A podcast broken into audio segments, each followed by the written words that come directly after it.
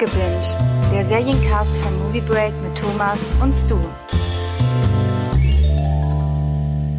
Hallo und willkommen zurück zu unseren Abgebinged Spezialfolgen mit The Boys. Und jetzt haben wir schon vier Folgen durch. Das bedeutet, wir sind natürlich bei der fünften Folge, aber natürlich wieder nicht, nicht alleine, sondern an meiner Seite ist der heimliche Homelander von Movie Break, Stu. Hallo Stu bist schon ein kleines Arschloch manchmal, ne? Jetzt wollte ich dich gerade loben für deine Mathe-Skills und dann schiebst du so eine Äußerung danach rein. Ja. Okay, okay, okay, Rappening, du willst Krieg, kannst du haben. Vier Folgen haben wir jetzt übrigens auch vor uns, also äh, viermal kann ich mir noch ein Intro überlegen. Ja, geil, freue ich mich drauf. Ja. Aber kurze Frage, wenn ich äh, der Homelander bin, wer ist denn dann Stormfront? Ähm, und ich würde aufpassen, was du sagst, denn, denn in dieser Folge ist die Beziehung Homelander-Stormfront ja ein sehr wichtiger Aspekt. Sehr, sehr speziell, genau. Äh, wir sind bei Folge 5 mit dem Das Titel, ist keine Antwort auf meine Frage. mit dem Titel We Gotta Go Now. Na, also ich hatte ja letztes Mal gesagt, es passiert total viel in dieser Folge und äh, vielleicht war es auch ein bisschen zu viel. Das sollte keine richtig krasse Kritik an der Folge sein, aber ich fand es ein bisschen, hm? Mhm. Aber äh, ich wurde bei Folge 5 nicht enttäuscht, ehrlich gesagt. Ja, ja. Da passiert jetzt nämlich einiges. Weißt du, wie schwer es mir gefallen ist, äh, ja. dir zu sagen, nach, hier, nach unserem Recap von 4, so, ah, Thomas, glaub mir, Folge 5, da passiert das und das und das. Ach, es hat mich so gekribbelt, aber. Ja, ja, genau. also es gab wirklich ein paar Szenen in der Folge, da werden wir ja darüber sprechen jetzt, wo ich so richtig What the fuck Momente hatte, wo ja. ich mir dachte, Alter, krasse Scheiße. Und deswegen bin ich gespannt, weil du mir schon gesagt hattest, das bleibt auf dem Niveau. Mhm. Hui, ich freue mich drauf. Ja. Aber starten wir doch einfach mal. Ja. Mm, wir erinnern uns, ähm, es gibt aktuell eine ganz besondere Promo-Kampagne bei den äh, Superhelden, also bei den Seven. Und zwar wird ein Film gedreht, Dawn of the Seven, der eine ganz klare Anspielung ist auf äh, dem Batman vs. Superman, ne? Und ja. so eine Mischung aus äh, Dawn of Justice quasi, also zusammengemischt quasi. Also man muss wirklich nochmal äh, erwähnen, dieses Logo, was sie da gemacht haben, ist halt eine astreine Kopie von diesem Logo von Dawn of Justice, ja. Ja, genau. Und äh, wir befinden uns da jetzt direkt, weil es gibt einen zerstörten Straßenzug und äh, Maeve befindet sich mittendrin und ist auf der Suche nach Ruby. Und ich dachte mir erst so, hä? Was denn jetzt? Und äh, dann hat es aber relativ schnell Klick gemacht und ich dachte, ah, okay, das muss ein Filmset sein. Und tatsächlich war es natürlich so. Und äh, Homelander hat das bekommen, was er in der, auch in der letzten Folge, mhm. äh, äh so vorangetrieben hatte. Und zwar, dass äh, ja lesbisch ist und dass das Thema ähm, Homosexualität quasi da auch dann aufgekommen ist, weil das wird genau in dem Film auch schon eingebaut. Es ist eine sehr schöne Szene, also weil sie da wieder wirklich mit dieser satirischen Faust auf diesen Superhelden-Hype draufschlagen. ja. Und vor allem, was die Superhelden ja auch immer verkörpern. Ne? Dieses, das Ehrenvolle, das Ehrenwerte, das wird hier wirklich zunichte gemacht mit diesem Blick hinter die Kulissen. Äh, schöne. Szene, sehr amüsant und auch ein guter Einstieg für die Folge. Genau. Und Maeve hat natürlich da keinen Bock drauf. Also sie weiß irgendwie, was Homelander vorhat, zumindest denkt sie, was, mhm. was Homelander vorhat. Und fragt ihn dann auch, wann hörst du auf, mich zu foltern? Und äh, gibt ihm dann auch so eine Chance, wenn ich sie nie wieder sehe, also wir sprechen hier von äh, Alina was, ne? Ja. Ähm, wirst du dann aufhören? Also sie fühlt sich dann natürlich auch sehr stark unter Druck gesetzt.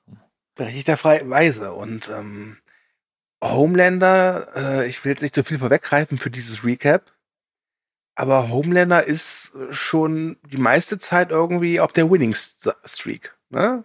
Würde ich sagen. Ja, das stimmt. Allerdings hat er einen Fehler gemacht, mhm. weil wir haben nach einer erneuten Girls Get It Done Szene äh, sehen wir ein äh, Video ja. was aufgenommen worden ist, äh, vermutlich irgendwo in Afrika, ist nicht ganz klar. Ich glaube, es wird auch nicht erwähnt. Zumindest habe ich es scheinbar vergessen. Also es sieht sehr nach und, Afrika aus. Ja. Genau, und da kommt Homelander angeflogen und bekämpft wieder einen von den äh, Supervillain, der irgendwie so Luft umherschmeißen kann, hätte ich fast gesagt. Und was Homelander natürlich mit Feinden macht, er durchsiebt sie einfach mit seinem Laserstrahl ja. und fliegt dann weg und denkt sich so, pff, alles erledigt, macht's gut, ihr Trottel. Äh, und dann geht das Video weiter und was dann zu sehen ist, ist dann jemand Unschuldiges, den Homelander einfach mit weggelasert hat. Ja, und seine Reaktion darauf ist dann auch mehr so, ach, ja, pff, was soll's, ne, kann passieren. Ja, vor allen Dingen, weißt du, die verhungern, aber haben fucking Handy. Ja? Genau, genau. Das ist ja, also, oh. das, weißt du, das ist halt so dieses, dieses in Anführungszeichen Argument, was wir jetzt auch bei ähm, der Flüchtlingskrise halt so oft hat. Wir suchen irgendwie Asyl, aber haben iPhone. Ne? ganz ehrlich, bei dieser Szene habe ich wirklich gedacht, so, ich glaube, Staffel 2 wird echt super. ja.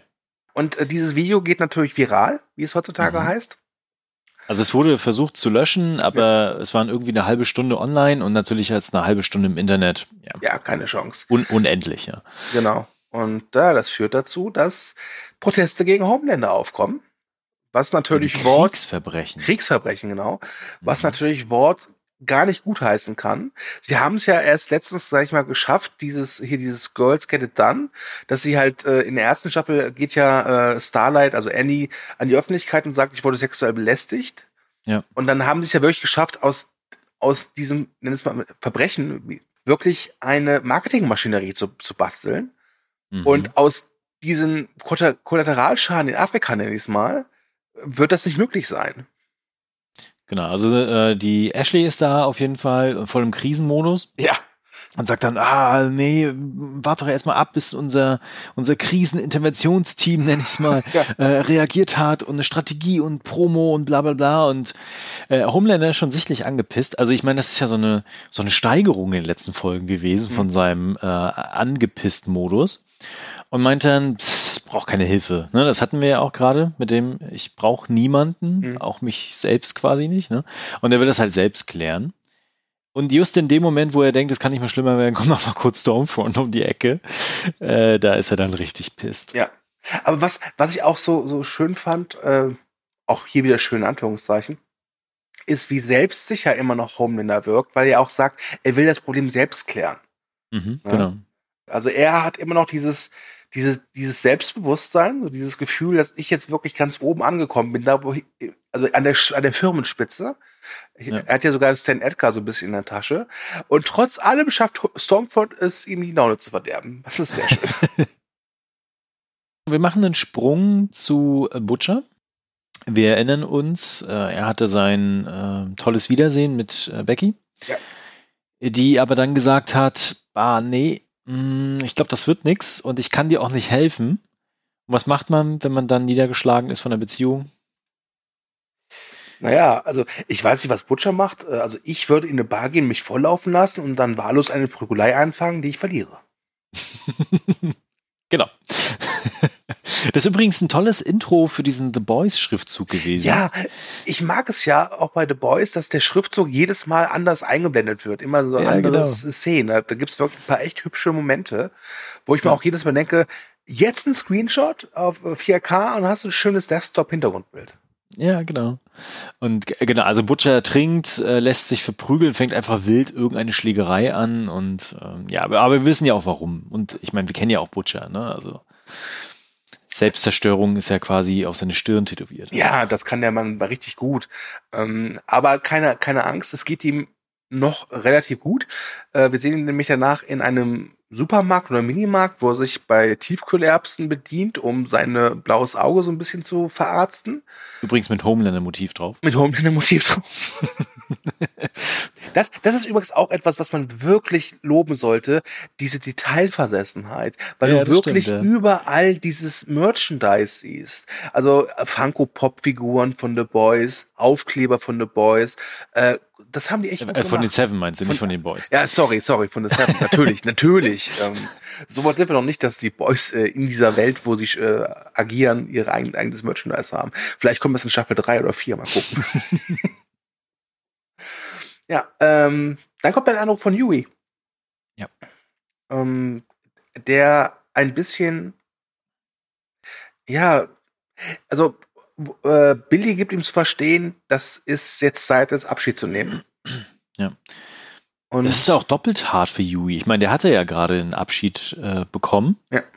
von Starlight und äh, hat jetzt endlich Butcher auch erreicht. Macht sich natürlich auch so ein bisschen Sorgen. Ich meine, die haben ja auch eine, eine Beziehung, also ist zwar kompliziert, aber irgendwie so eine Hassliebe. Ne? Mhm. Die brauchen sich ja auch gegenseitig. Ja, genau. Und er sagt dann halt, du warst mein Kanarienvogel und ist total nett am Telefon und sagt dann auch Goodbye. Ja. Dann kommen wir zu den anderen Boys. Und jetzt kommt ja. eine Szene, als ich die gesehen habe, wusste ich, ja, das wird Thomas freuen. ich hatte sie in der letzten Podcast-Folge schon angeteasert, wo ich meinte, äh, dass Mother's Milk dann doch irgendwie äh, so ein bisschen sentimental ist, was so Liebe und sonstiges betrifft, mhm. weil er ist großer Outlander-Fan, so wie es aussieht. Ja. Und damit ist nicht der Film mit Ron Perlman und Jim Caviezel gemeint, sondern die Serie. ja, genau. Ja, die guckt er sich an. Ich, wobei ich mich da echt frage, ich habe wirklich erkannt, dass es Ausländer ist, obwohl ich keine einzige Folge davon gesehen habe. Tja, kannst mal sehen. Ja, du färbst echt ein bisschen ab. Das macht mir ein bisschen mhm. Angst. ja, und ähm, was passiert dann, außer dass man was mit Outlander guckt, was natürlich diese Folge schon zu einer Premium-Folge macht? ähm, genau, also ähm, Huey spricht ihn an mhm. und sagt, also, ich hatte gerade einen total komischen Anruf von, äh, also ein Telefonat mit äh, Butcher. Und der hat mich als seinen Kanarienvogel bezeichnet und war total nett am Telefon. Und Mother's Milks Alarmglocken sind natürlich sofort da und denkst, sag mir alles, was er gesagt hat. Ja. Was ich ja auch ganz spannend finde, ähm, es wird ja nicht so richtig aufgeklärt, was dieses Kanarienvogel bedeuten soll. Also warum, warum Mother's Milk, also es kam mir halt so vor, als ob das Mother's Milk schon mal gehört hätte in der Vergangenheit und weiß, was das bedeutet. Das kann sein, ja. ja. Also ich meine, wir haben ja die Bedeutung schon erklärt, ne, was ja. dahinter steckt. Ähm, aber es kann natürlich auch nochmal einen richtig tiefen Grund haben, das ist aus der Vergangenheit. Genau, und das kam mir halt eben so vor. Weil Mara Smith hat wirklich so reagiert, als, als ob Butcher ihm damit sagen wollte, ich bringe mich jetzt um, ja, sei da Mitternacht äh, im Piri-Piri-Hotel oder so. Ja. ja? Hm. Genau, Kimiko ist, in, der ist immer noch weg. Ja. Und dementsprechend Frenchie auch. Genau, die sehen wir auch gleich, auch gleich in der nächsten Szene. Mhm. Ähm, die sind nämlich auf der Straße unterwegs und äh, wir sehen sie eigentlich nur ganz kurz. Also auf jeden Fall ist Kimiko hat irgendwas im Sinn, mhm. hat ein Ziel und Franchi ist so, äh, ja, trottet halt hinterher. Ne? Ja. Hm, das ist übrigens ein krasser Sprung. Also diese Übergänge in der Folge, die haben mir auch wieder sehr gefallen, tatsächlich. Äh, wir kommen dann nämlich direkt zum Filmset und haben einen kleinen Cameo. Ja, Greg Grunberg, ein guter Freund von J.J. Abrams, mhm. ähm, ist hier zu sehen als, als Schauspieler, der namentlich, glaube ich, nicht genannt wird. Ja. Und er spielt halt einen Schauspieler, ähm, der halt, ja, Schauspieler. Genau. Das ist besonders nochmal interessant, weil äh, Greg ja, äh, Greenberg ja damals in Heroes mitgespielt hat und da auch eine große stimmt. Rolle hatte. Ja, stimmt, stimmt. Ich habe die erste Staffel Heroes mit großer Begeisterung damals gesehen. Ja, ich glaube, das soll so ein Verweis sein. Übrigens, die Freundschaft von J.J. Abrams, vielleicht ist das auch nochmal ein Wink auf den Regisseur dieses Fanfilm, äh, dieses Films. Ja. Weil für mich sieht er irgendwie so ein bisschen aus wie J.J. Abrams, aber das kann auch nur. Könnte sein. Ja. Durchaus, ja. Also ich muss sagen, ich habe diese J.J. Abrams-Referenz jetzt nicht erkannt, weil es ist halt einfach ein Typ mit kurzen Haaren und einer Brille. Ja. So sehen halt viele Menschen aus. Aber wenn wir Greg Grunberg dann noch dabei haben, wäre es durchaus möglich, dass sie das da referenzieren. Wobei hat J.J. Abrams eigentlich wirklich was mit Superhelden gemacht? Ich glaube nicht, ne? Nee, nee, aber das wäre ja witzig. Es wäre ja, witzig. Weil, genau. Wobei dann hätte ich mir, glaube ich, einen Regisseur geholt, der aussieht wie Zack Snyder. Stimmt. Genau, also auf jeden Fall bekommen wir in dieser Szene auch wieder ein Don't worry, girls get it done. Ja, und das ja. ist so, äh, ganz ehrlich, das ist so hochnotpeinlich, oder? Das ist richtig peinlich. Also und dieser Farbfilter in diesem Film, oh, also ja. Die, der macht mich fertig. ja, und was auch so, so schön ist, wenn dann diese Girls äh, dann so stehen, so ganz tapfer, so äh, Seite an Seite und man sieht halt wirklich, wie Stormfront das, die alle dominiert und wie, ja, ja und wie, wie gut sie dieses, dieses, diese Charade oder dieses, dieses, auch dieses, dieses, diese Maske äh, hat, also wie, wie gut sie die trägt, während mhm. Starlight und Queen Maeve deutlich, du siehst halt deutlich so, dass sie echt einfach nur weg wollen in diesem Set. Ja.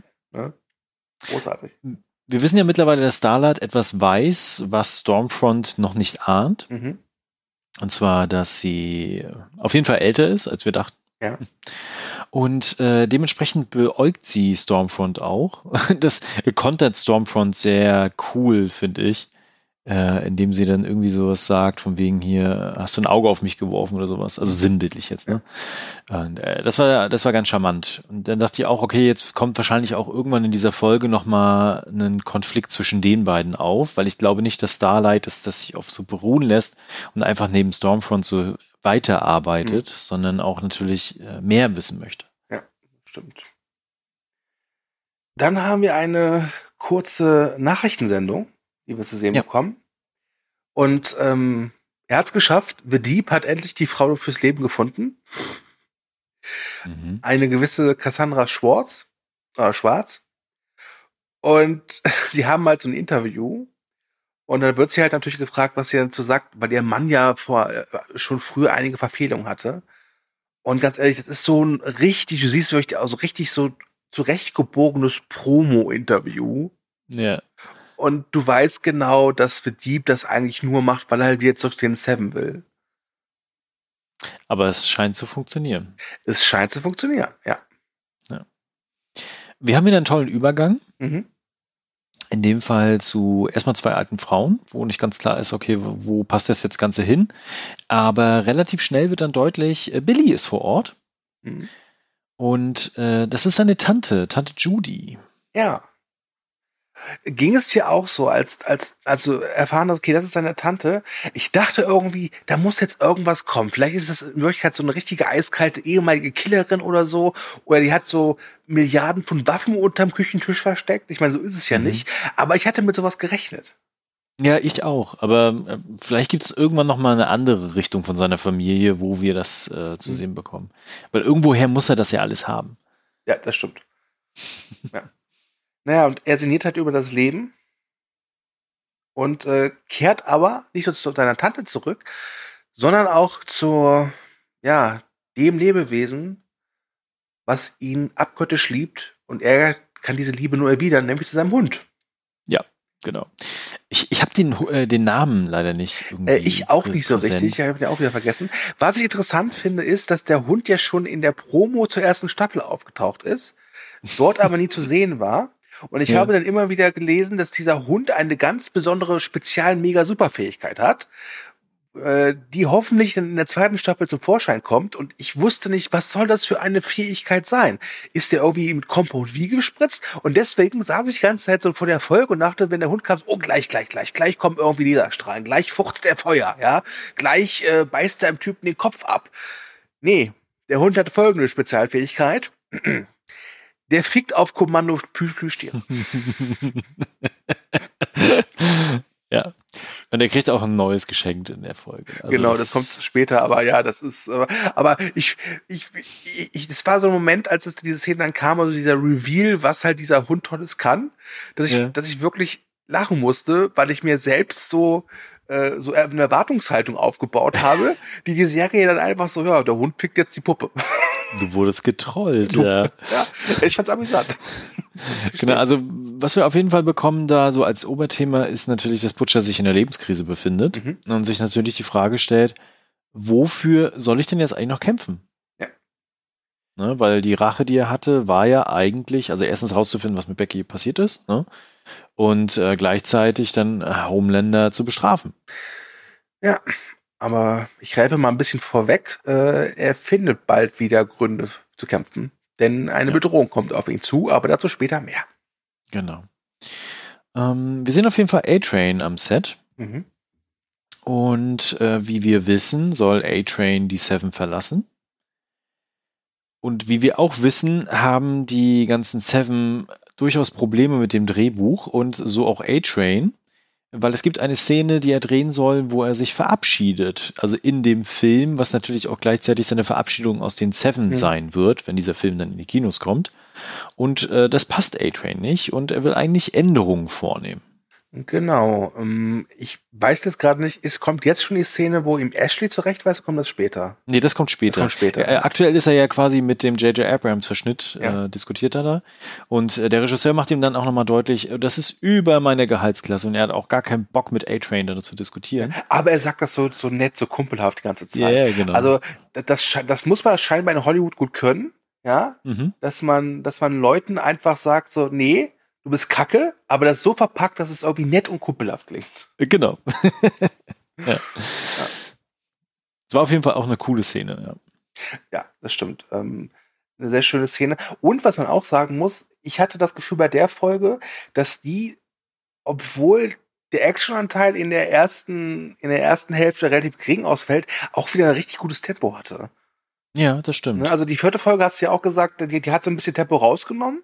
Mhm. Und jetzt ist wieder ein bisschen mehr Tempo drin. Also sie, sie drücken das Gaspedal nicht ganz durch, aber es, es, es flutscht wieder ein bisschen besser. Was jetzt halt nicht bedeutet, dass die vierte Folge schlecht war.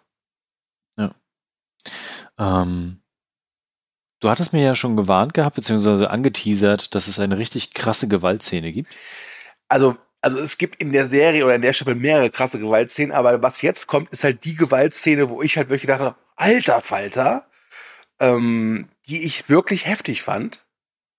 Ja. Weil sie, auch weil ich so dachte, okay, jetzt blenden sie weg. Nein. Jetzt blenden sie weg. Nein. Okay, jetzt weg alles. genau, weil wir äh, starten wieder mit einem kleinen Interview mit The Deep im Fernsehen. Mhm. Ich meine, das kennen wir ja schon von uh, The Boys, äh, dass immer irgendwas im Fernsehen läuft, passenderweise an Interviews, an Protesten und sonstigen Gedöns. Du ne? hast genau wie ich gestern den Anders Trailer gesehen, gibt's einfach zu.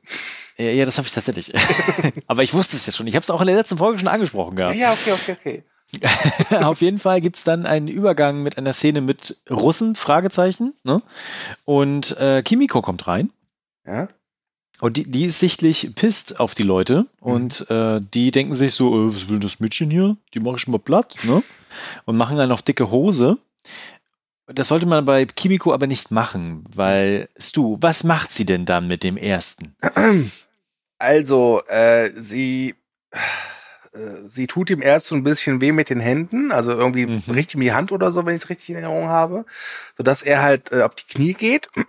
Dann geht sie hinter ihm, äh, greift sein Ohr und zieht daran und zieht halt einfach sein Gesicht ab von links nach rechts. Ja, und das ist so eine, ge also das ist wirklich eine geile Szene einfach, weil du Gorbauer. Ich kann, genau, ich kann das ja verstehen, dass du sagst so, okay, jetzt wird abgeblendet, jetzt ja. wird abgeblendet, aber es wird einfach nicht abgeblendet, sondern du bekommst diese ganze schöne Reißszene serviert mit allen drum und dran, so von wegen, hey, happy face.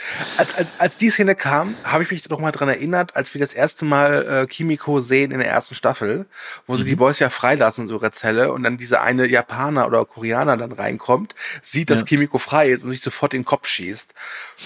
Und da dachte ich mir so, ich kann den Mann verstehen. Auf jeden Fall. Weil das ist halt wirklich eine Gewaltszene, die, also sie war jetzt nicht unangenehm. Ich habe letztens diesen Film Possessor gesehen, der hat wirklich unangenehme Gewaltszenen, also unangenehm im guten Sinne.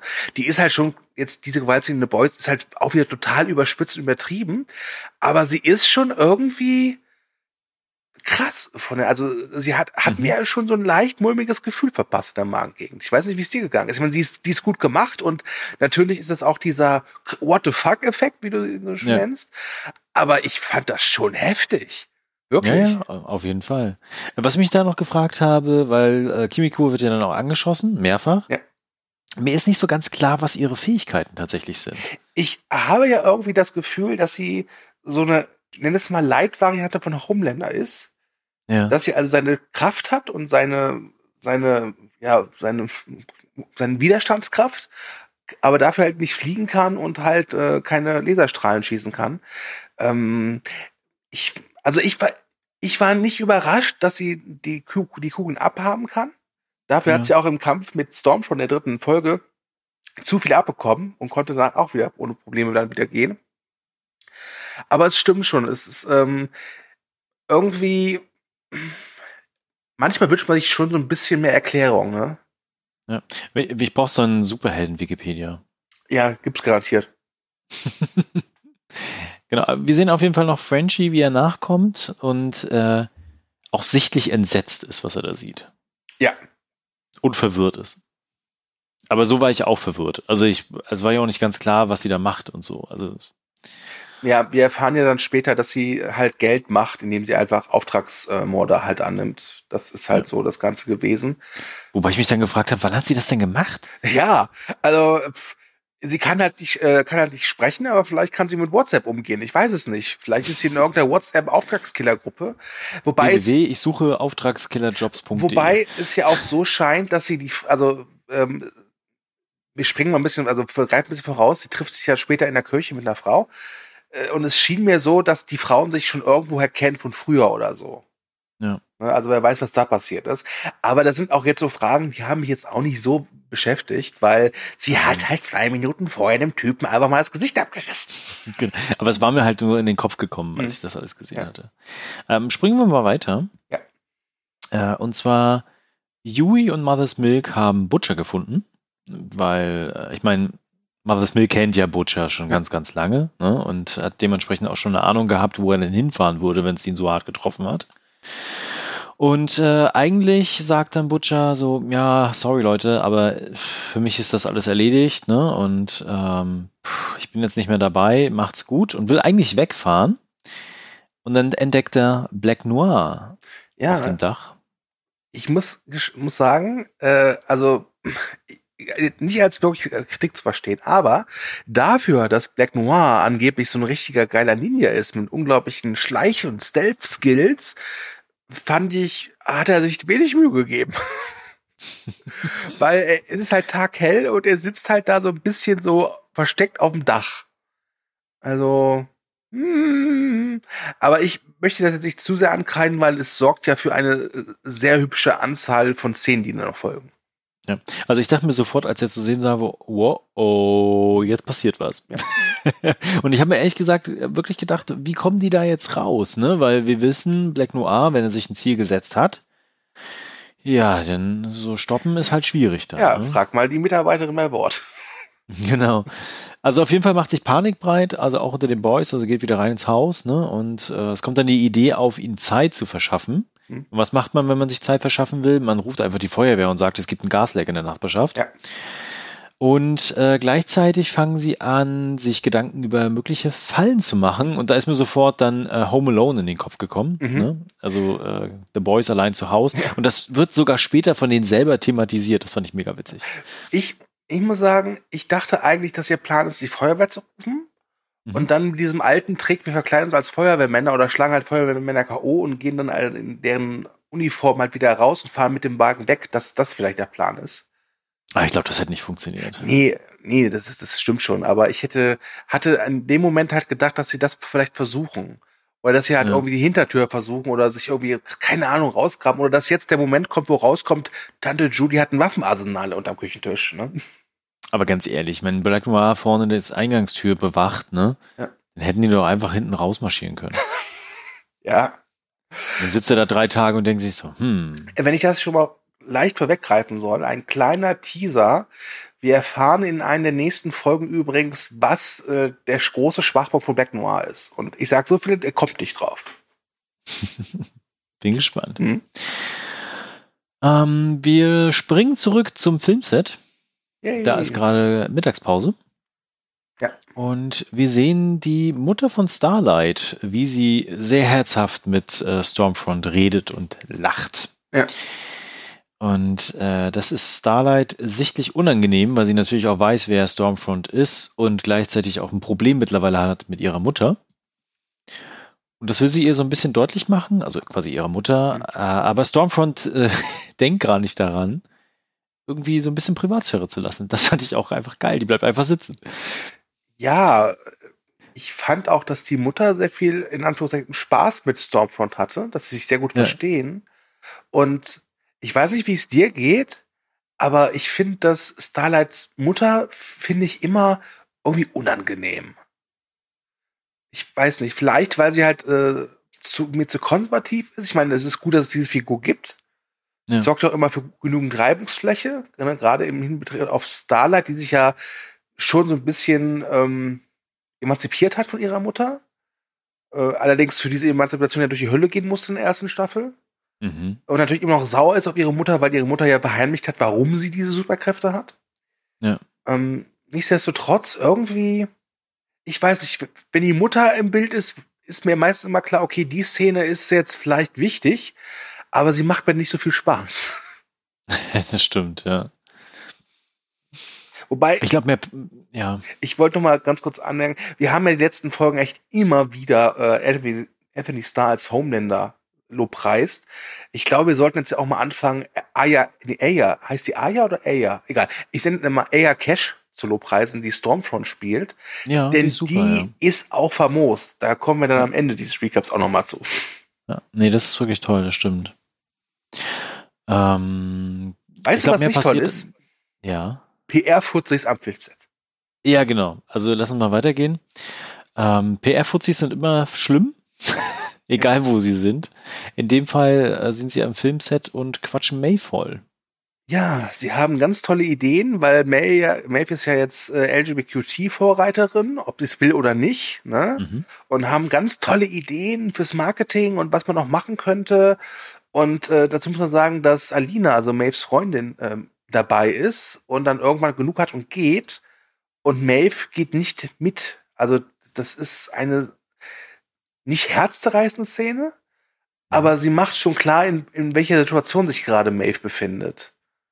Gleichzeitig gibt es natürlich noch so eine richtige Kritik bzw. Watsche gegenüber diese ganze PR-Scheiße. Ja. Äh, weil die dann sagen so, ja, aber wir können euch nicht beide so weiblich darstellen. Ja. Oh. Äh, weil das hat sich gezeigt nach Umfragen, dass das amerikanische Volk immer bei solchen Paaren jemanden hat, der ganz klar männlich ist und weiblich. Ja. Ihr könnt beide keine Röcke tragen, es geht nicht. Genau. Ne? Furchtbar. Und auch könnt ihr keine, auch keine beiden Hosen. Also, also das Schlimme ist, du siehst das und du siehst auch irgendwie, dass es vielleicht ein bisschen übertrieben ist, aber dass es schon, glaube ich, zu großem, zu großer Weise der, der Wahrheit entspricht. Ja. ja? Ich glaube wirklich, dass, dass solche Gespräche wirklich oft vorkommen in der Showindustrie.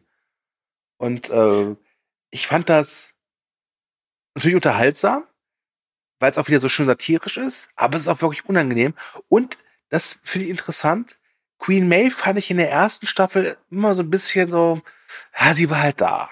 Ne? Ja. Und ich finde es ganz gut, dass sie hier versuchen, ihr eine Gewichtung zu geben. Ähm, und das gelingt ganz gut. Ich finde zwar durchaus in der zweiten Staffel, ähm, dass A-Train und Queen Maeve nicht ganz so viel Screentime haben wie in der ersten, aber dafür ist vor allem bei Queen Maeve die Screentime, die sie hat, ähm, wichtiger. Ja. Genau, also gerade die nächste Szene, die dann kommt, weil sie folgt ja dann Alina, ne? Mhm. Und äh, will sie so ein bisschen beschwichtigen und sagt dann nochmal ganz klar, das ist alles Homelander, ja. alles, was jetzt passiert. Und das fand ich nochmal richtig wichtig, was sie dann sagt, und zwar, we, we are gonna take this motherfucker down. Ja. Und da bin ich wirklich gespannt, was das für Konsequenzen hat. Ja, kannst du sein. uh, uh. Ich würde sagen, wir kommen mal wieder zu ähm, den Boys McAllister. Ja, genau. Die sich äh, vorbereiten auf die, äh, wie heißt die, die, die nassen Diebe? Wie heißt die nochmal? Feuchten Diebe? In dem Film? Ja, ja, keine Ahnung. Ja, gut, also sie bereiten sich halt vor auf die feuchten Diebe, aka Black Noir. Und ähm, Butcher will sich tatsächlich opfern. Das ist sein großer Plan. Er will sich opfern fürs Team. Ja. Und es ist tatsächlich Huey, der ihm ja so ein bisschen auf den Teppich zurückholt und ihm halt sagt, Leute, also Billy, wir brauchen dich. Wir sind ein Team. Du musst uns anführen. Und bitte, bitte, bitte opfer dich nicht. Mhm. Und mal was Milk geht dann auch darauf ein. Und wir sehen da so ein bisschen so eine kleine Mini-Reunion der Boys. Ja, tatsächlich. Also das war, äh, weil Butcher haut ja dann auch nochmal um sich, mhm. ne? Ja, du hast so Angst, alleine zu sein, also Richtung Yui und sowas alles, ne? Und ich brauche deine Hilfe nicht. Aber trotzdem schaffen die es irgendwie zu ihm durchzudringen und klar zu machen, wir sind ja ein Team und wir stehen auch zusammen. Und das fand ich cool. Mhm. Also, sie sind ja jetzt noch wieder nicht, noch nicht komplett, mhm. aber ich freue mich auch schon drauf, wenn sie wieder komplett sind. Ja. Zu der, zu den anderen zwei Boys äh, kommen wir jetzt. French hat nämlich Kimiko verfolgt und trifft halt diese in der Kirche. Jetzt kommen wir also zu der gerade eben bereits angesprochenen Kirchenszene. Mhm. Und da sieht halt Frenchie, dass äh, Kimiko jetzt als Auftragskillerin arbeitet, ja. was er nicht so toll findet. Und es kommt zu einem, kann man das sagen, Streitgespräch, wenn der eine nichts sagt? Ja, ja, definitiv. Ja? Es gibt ja auch nonverbale und okay. äh, es gibt so viele Formen von Kommunikation. Ja. Und ich finde es schön, wie es endet weil Frenchie äh, dann ihr mal die Leviten liest, weil er ja, mhm. glaube ich, sagt, du hast mir halt nicht beigebracht, mit dir zu reden. Du hast mir deine genau. Sprache nicht beigebracht. Ich habe es versucht, aber du hast sie mir nicht beigebracht. Ich will dir helfen, aber wenn du halt äh, das nicht willst, mehr als meine Hilfe anbieten kann ich nicht. Und der hat es also ein bisschen satt. Und ich hatte da schon das Gefühl, dass da so zumindest so ein Schalter bei Kimiko umgeschaltet, also umgeklappt worden ist. Ja, so wirkt es auf jeden Fall. Ne? Also er haut dir ganz klar ins Gesicht, fuck this, fuck you. Ne? Ganz, also ziemlich heftig auch. Und ähm, ja, also ich bin gespannt, wie es da auch weitergeht. Nicht nur du. ähm, jetzt kommen wir zu was ganz unangenehm. äh, und zwar zu einem äh, Remember When You Are Young Video. Mhm. Wir sind wieder bei der Kirche der äh, Church of the Collective, heißt es. Ja. Äh, mit The Deep. Und das ist wirklich eine blöde Szene. Also nicht, nicht in dem Sinne, sondern diese ganze Kirche, das ist wirklich, boah. Ja. Und The Deep ja sowieso. Ja, ich, ich, muss halt sagen, in der ersten Staffel gibt es diese Szene, wo The Deep ja, ich nenne es mal, vergewaltigt wird oder seine Kiem vergewaltigt werden. Ja. Wo ich halt dachte, okay, vielleicht ist das, ist das wirklich so ein Sinneswandel, den er vollzieht. Aber nee. Also dieses Promo-Video dieser Kirche, das ist auch wirklich, äh, aber das, solche Videos gibt's ja wirklich. Und ja. auch diese Kirche in dem Sinne gibt's ja wirklich. Ja. Ne? Ich habe dir schon hundertmal gesagt, wir brauchen so ein Video, so ein Rekrutierungsvideo für Movie Break. da würden auf jeden Fall alle dabei sein. Ja. Äh, genau, wir, gleichzeitig bekommen wir wieder einen Übergang, einen schönen. Mhm. In dem Fall zu A-Train, der sich dieses Video gerade auf dem Tablet angesehen hat. Und ähm, It's a bunch of bullshit. Ich glaube, Stormfront ist das, die es dann sagt. Mhm. Und äh, dann, nee, Quatsch, nee, das ist noch A-Train, aber Stormfront kommt dazu und sagt halt mal, dass sie auch selber in der Kirche war. Ja. Und dann kommt eigentlich das, ja. wo endgültig unterstrichen wird, ja, okay, sie ist Nazi. Ja, genau.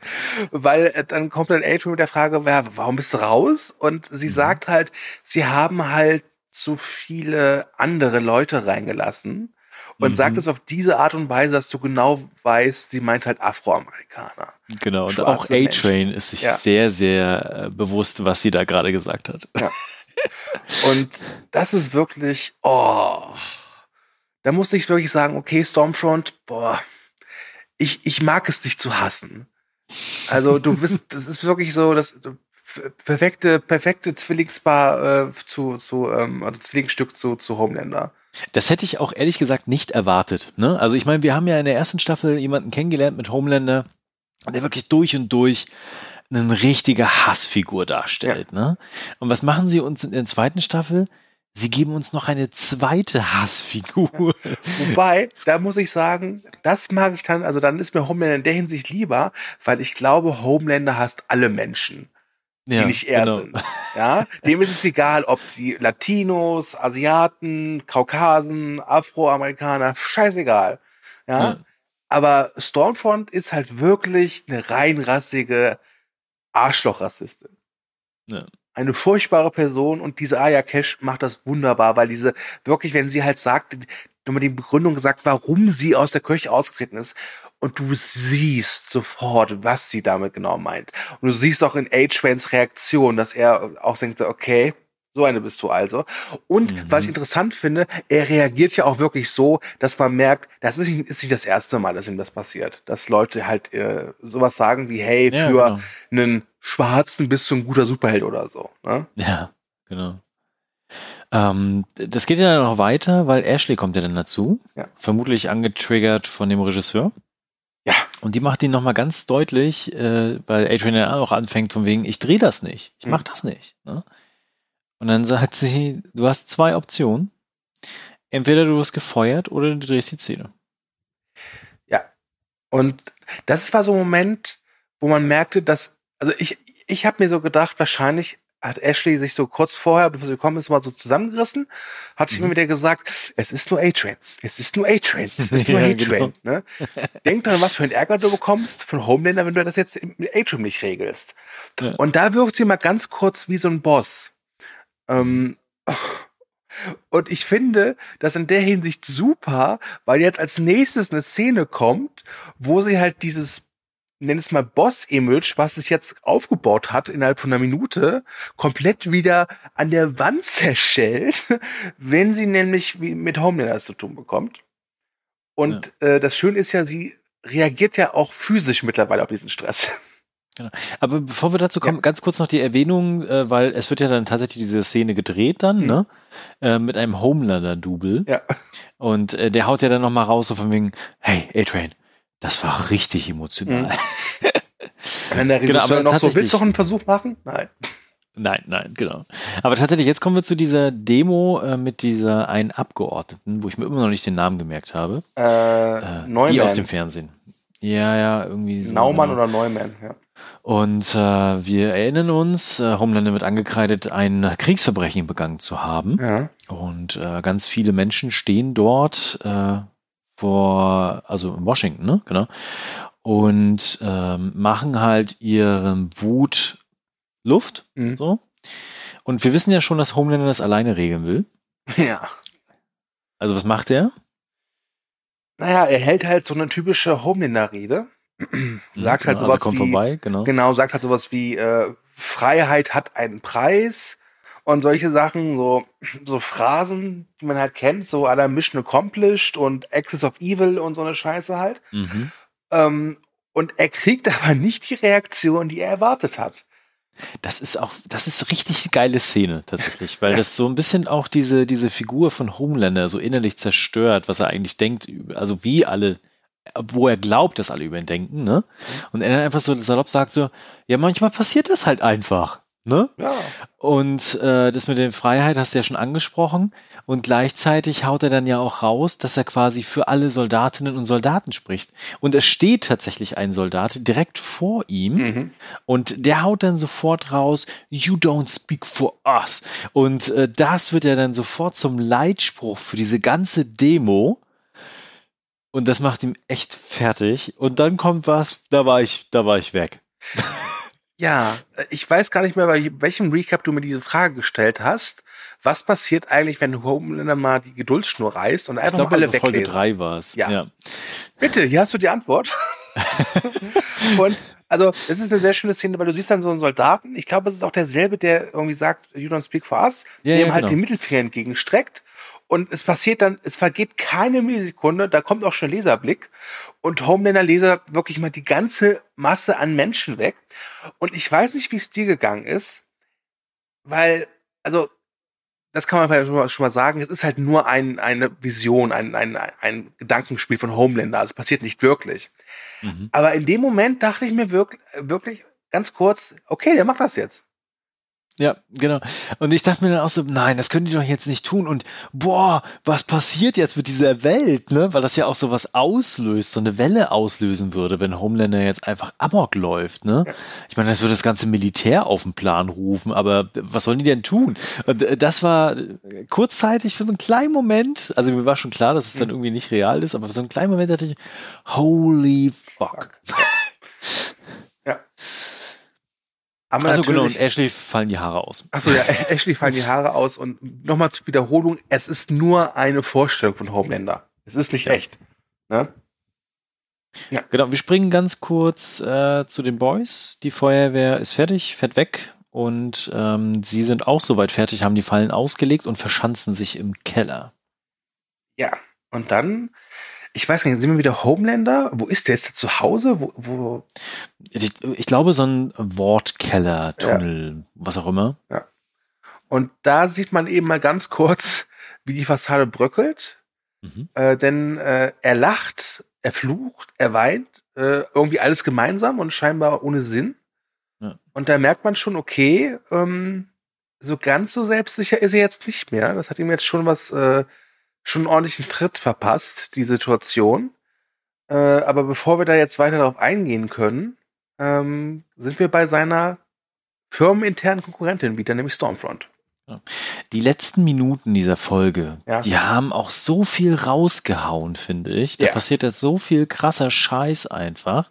Und das beginnt hier eigentlich noch relativ harmlos, aber sehr intensiv von der, von der Geschichte an sich, also was sie, was The Boys auch erzählen möchte. Ja.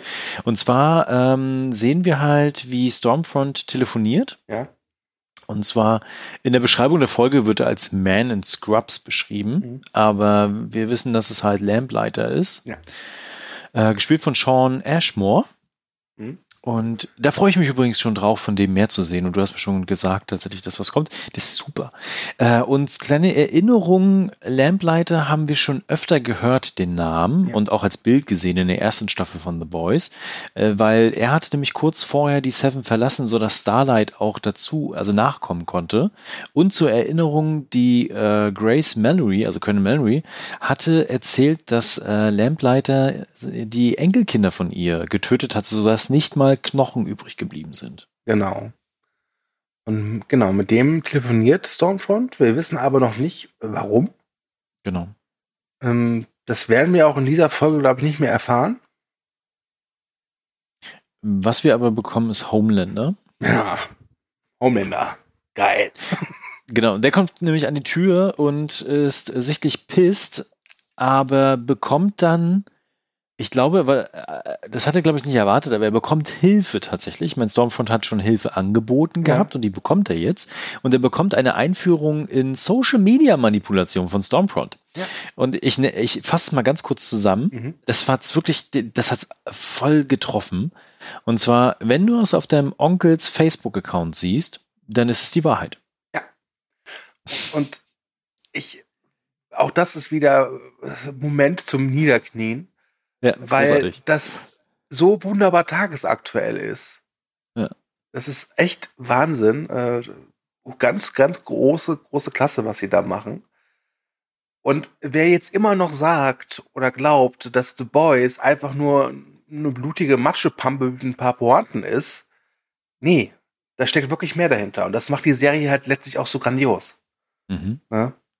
Äh, also dieser Satz, wenn es auf, wenn es auf deinem Onkels äh, Account auf Facebook steht, dann ist die Wahrheit. Passt ja einfach super. Wirklich, ja. wirklich. Also wenn ich mir angucke, was mein Onkel bei Facebook postet, ja, das stimmt. wirklich. Also. ah, schön. So. Aber apropos Matschepampe. Mhm. Äh, weil wir bekommen auch wieder ein bisschen Action in der Folge. Mhm. Also wir erinnern uns, die Boys haben sich vorbereitet, spielen Home Alone und äh, Black Noir ist quasi kurz davor, das Haus zu stürmen. Ja. Vorher bekommen wir aber noch mal ein wenig Inhalt für den Charakter von Butcher. Das hat mir sehr gefallen, weil die Tante erzählt dann nämlich Yui vom Lenny. Ja. Dem kleinen Bruder, den Butcher hatte. Und äh, der ist tatsächlich wie Yui gewesen. Und Billy braucht so jemanden in dieser Welt. Ja, genau. Ähm, da muss ich sagen, dieser Reveal von Nanny, es wirkte schon ein bisschen, ja, ich, ich, ich nenne es mal ganz frech, ein bisschen billig. Ja. Ne, dass so jetzt aus dem Licht jetzt dieser tote Bruder auftaucht, dann mit der Erklärung, warum Billy für Yui eine, eine Schwäche hat. Ähm, aber gut, das, das kaufe ich denen einfach ab. Dafür ist die Serie zu gut, das, das, das kann sie sich erlauben.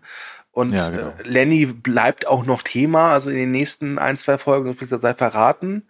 Ähm, aber ja, ich fand es halt einfach ein bisschen seltsam. Also da, weiß nicht, so dieses, dieses, dieses, diesen toten Bruder dann einfach rauszuziehen, na, Genau. Und er führt auch dazu, dass halt die ganze Action-Szene dann eingeführt wird, weil bevor wir wiss, äh, wissen oder erfahren, was mit Lenny passiert ist, gibt es eine Explosion im Haus. Und noch eine Explosion. Ja. Und noch eine Explosion. Und dann bellt der Hund. Leider. Genau, und äh, dann folgt tatsächlich schon die Rauchgranate. Ja. Oder Tränengas. Ich glaube, eins von beiden war es auf jeden Fall. So dass sie den Keller verlassen müssen. Ja, und äh, dann kommt es zur Konfrontation mit äh, Black Noir und wer gehofft hat, dass die Boys sich da ein richtig krasses Gefecht liefern, äh, der wird eher enttäuscht, denn es zeigt sich sehr deutlich, dass Black Noir den Boys dann doch sehr überlegen ist. Mhm. Es endet damit, dass äh, Mamas Milk mit einem Messer in der Schulter äh, da liegt. Ähm, und ja, es sieht tatsächlich kurz danach, also kurze Zeit danach aus, dass Billy seinem kleinen Bruder nachfolgt.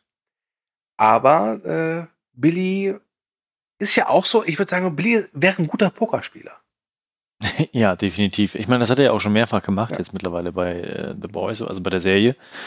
Und genau, er versucht zu bluffen und äh, Ward zu erpressen, ja. beziehungsweise Black Noir zu erpressen. Und ich glaube, er hatte tatsächlich gehofft, dass, äh, oder wusste, dass Black Noir natürlich nicht alleine handelt, ja. sondern im Auftrag, in dem Fall von Stan Edgar. Edgar ja.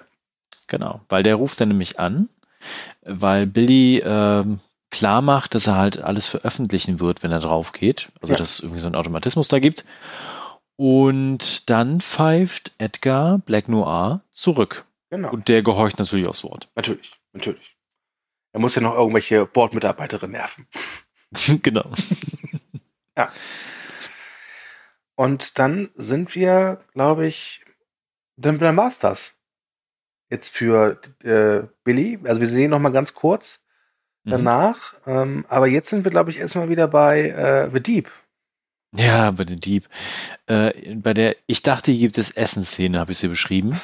Und zwar steht The Deep also mittlerweile sehr, sehr stark von dieser Kirche vereinnahmt. Das ist auch einfach ein geiles Thema mit The Deep. Das ist wirklich so ein Arschloch-Charakter. Ich meine, äh, es gibt ja diese, diese Aquaman ist scheiße äh, GIFs und sowas ja. alles, ne? Und das, das ist hier halt auch einfach so.